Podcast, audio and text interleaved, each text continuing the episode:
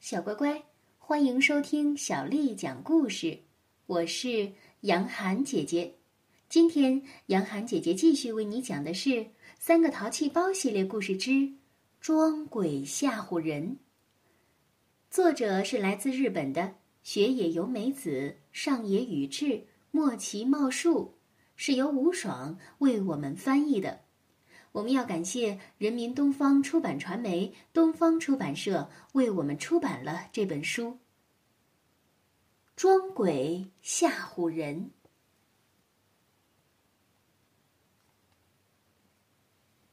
三个淘气包带着行李来到了一所偏僻又破旧的空房子前。就是这里，这是我叔叔以前的家，现在没人住了。哇哦！看上去像是真的鬼屋，是啊，有点吓人呢。嘎吱，旧房子里面漆黑一片。我们点上蜡烛吧。鬼屋游戏开始时，手电筒也要关掉的。我紧张的心都在砰砰跳。那现在从小贤做的鬼怪开始吧。好的。小贤背过身去，嘎吱嘎吱的摆弄着纸袋子，然后他关上了手电筒。蜡烛的光在晃动着。砰砰砰！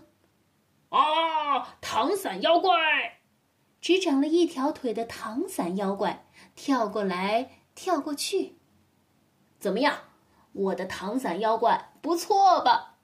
小贤将手电筒打开，得意的说道：“这个呀，可是我认真的用纸折出来的，你们看，厉害吧？”哦，吓了我一大跳呢。接下来轮到小浩了，我的这个呀，有一点小机关，关掉手电筒，把蜡烛也需要吹灭了。只见房间里一片漆黑。咚隆，咚隆，听见一阵令人毛骨悚然的声音。突然亮起了一盏灯，啊，是灯笼妖怪！灯笼妖怪轻飘飘的跳来跳去，张着大嘴笑出声来。吼吼吼，吼吼吼！我是灯笼妖怪。哎，怎么样？我的灯笼妖怪厉害吧？真是了不起呀！这是怎么做的？哦，声音呀是录在磁带上的。就这样，将灯笼拴在钓鱼竿上，让它动起来，看上去就像是在轻盈的飞舞了。真不愧是小浩，太聪明了。接下来轮到我啦，你们等一下啊。九美背过身去，在烛光中稀稀疏疏的做着什么？哎，奇怪。你在穿和服吗？两人凑上前去。九美突然一个转身，看吧，哇，是无脸妖怪，他没有脸呢。呵呵呵，怎么样，可怕吧？是的，太吓人了。九美，你真有做妖怪的潜质啊！我们都被吓了一大跳呢。嘿嘿，是呀，真是太好玩了。三人立刻给鬼屋贴上了一个门牌：“三个淘气包的鬼屋。”这样就好了。客人们一会儿就要来了，真想看看大家吃惊的样子。这个是我的房间，隔壁是小浩的，在旁边是九美的。好的，那我们得赶紧准备了。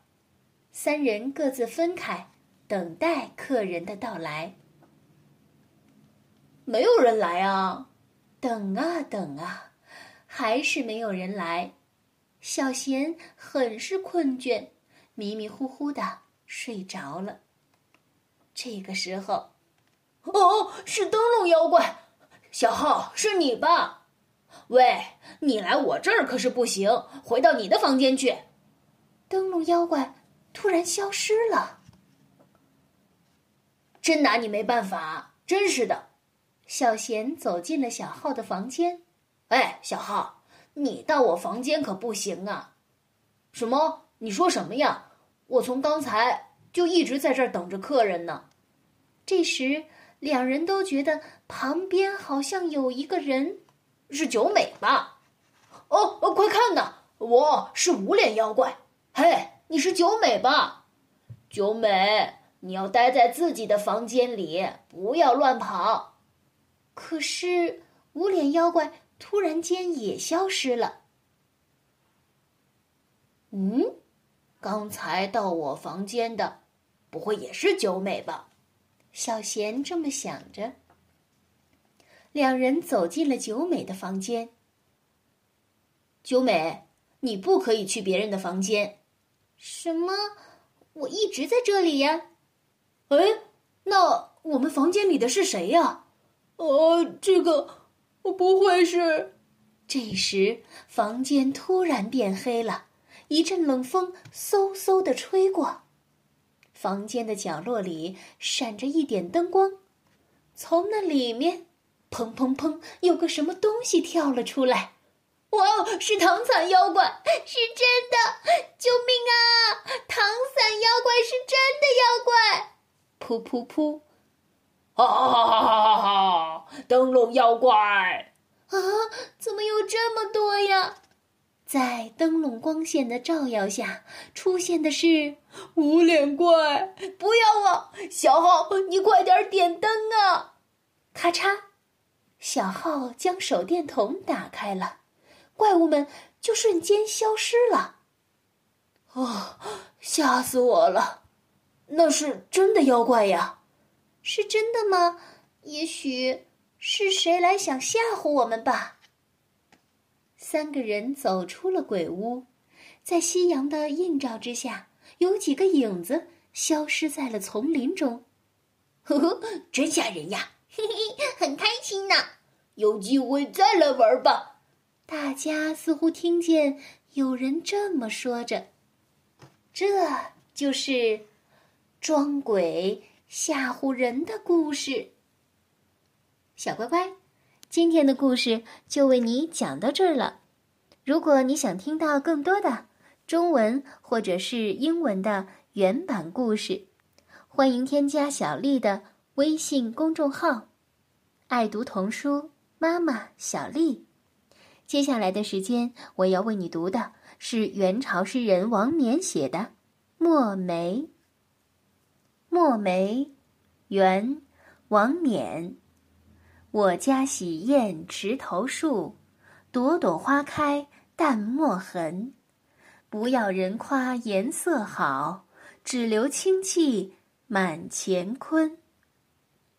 我家洗砚池头树。朵朵花开淡墨痕，不要人夸颜色好，只留清气满乾坤。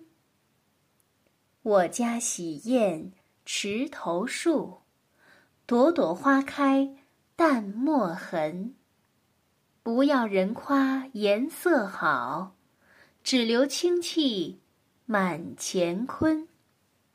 小乖乖。晚安。